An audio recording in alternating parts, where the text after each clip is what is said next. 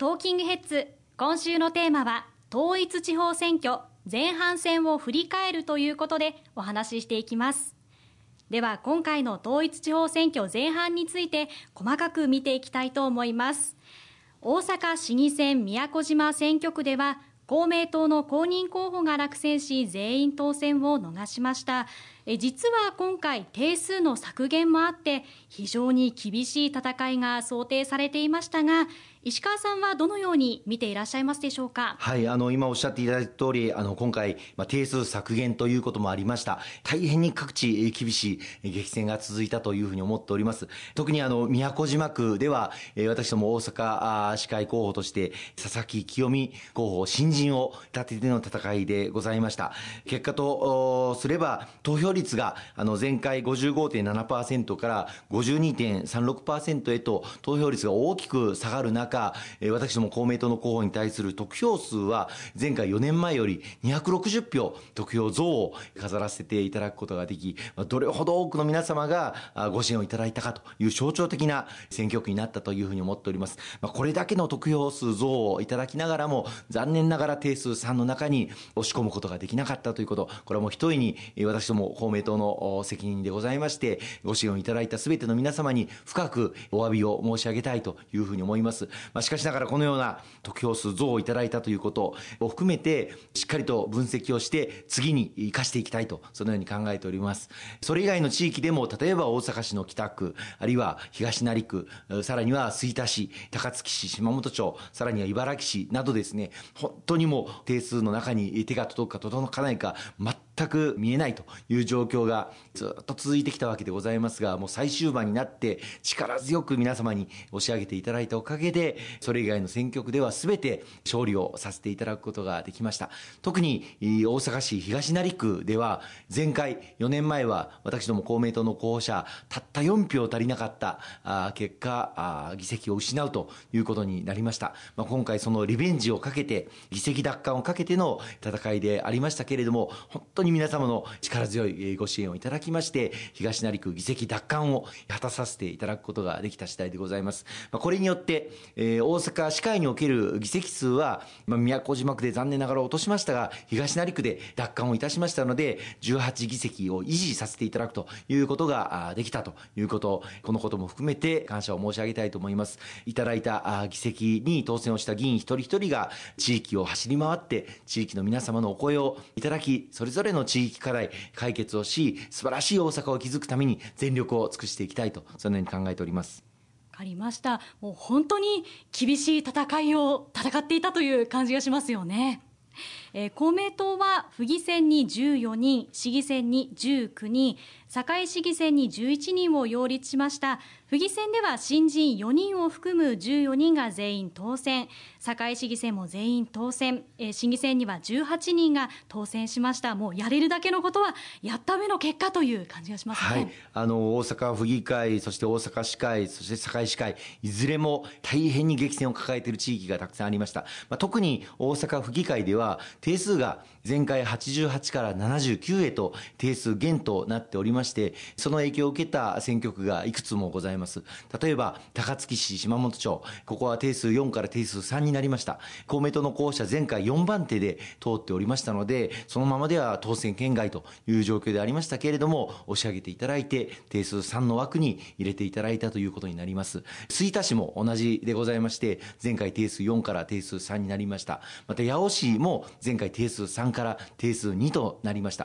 まあ、こういったあ各地で、まあ、定数減となったあ中で、私も公明党当選させていただいたこと、本当にありがたい感謝の思いでいっぱいでございます。ご恩返しを政策を実現することで果たさせていただきたいと思っておりますので、ぜひともよろしくお願いいたします。わかりました。え結果として公明党は大阪府議、市議、そして堺市議ともに第2党という立場となりましたが、今回重点政策として掲げた公約を進めていくということに変わりはないですよね。はい。あの、私ども公明党として今回統一地方選挙、重点政策を7つの柱をメインに掲げさせていただきました。今の物価高の中で着実に物価高対策を進めていくこと、また子育て支援策として児童手当を中学3年生から高校3年生まで引き上げるなど、様々な少子化対策、子育て支援策を充実していくことなど、掲げさせていただきました。それぞれ地域の皆様から日頃からいただいているお声をもとに掲げた公約でございますので、その実現に向けて全力を尽くしてまいりたいと、そのように考えております。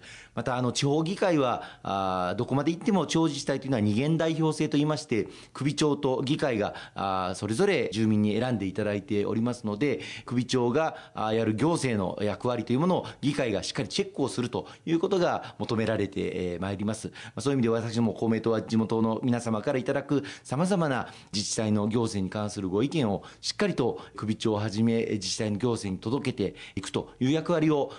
やまして第二党として取り組んでいかなければいけないというふうに考えております。これからも大きな役割が求められることになりそうですね。はい。特にあの、まあ、国政としっかり連動して、連携して働くということも非常に重要でして、私ども政権与党の一翼を担わせていただいておりますので、国で作った新しい法律ですとか、あるいはあ予算の動向ですとか、こういったものを各地方議員としっかり連携して、国の動向も把握をしてもらった上で働ける、そういう議会の中での役割を、ぜひともご期待をいただきたいと思いますね。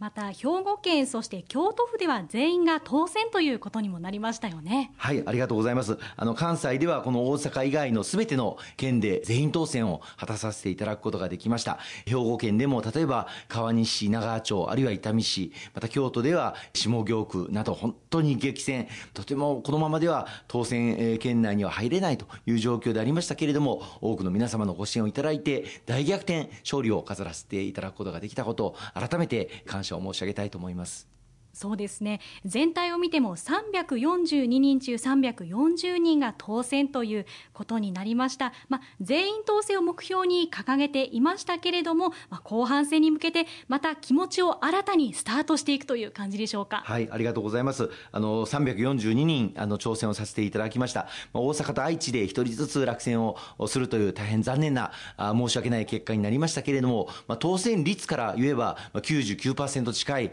当選率を果たすことができておりまして、これは各政党の中でもトップなんではないかというふうに自負をしております。今後とも皆様のご支援をいただいたことに対する感謝の思いを胸にですね、政策実現図ってまいりたいと思っております。そうですね。また一部無投票の地域も出てしまいました。投票が行われないというのは住民の権利が行使できていないということにもなりますのでこれも今後の課題として改善されることを願いたいと思います。そうですね。今回あの前半戦では大正区西成区の府議会議員選挙そして大東市四条畷市の府議会議員選挙この2つの選挙区がまあ無投票となってしまいました、まあ、定数以上の立候補者がいなかったということですけれども、まあ、おっしゃっていただいた通り、住民の皆様が選挙権、投票権という非常に重要な民主主義の基盤になる権利を行使できなかったということは非常に残念に思っております。しっかりと論戦ができる選挙をして経ていくというその中で議会の構成が決まっていくということは極めて重要ではないかと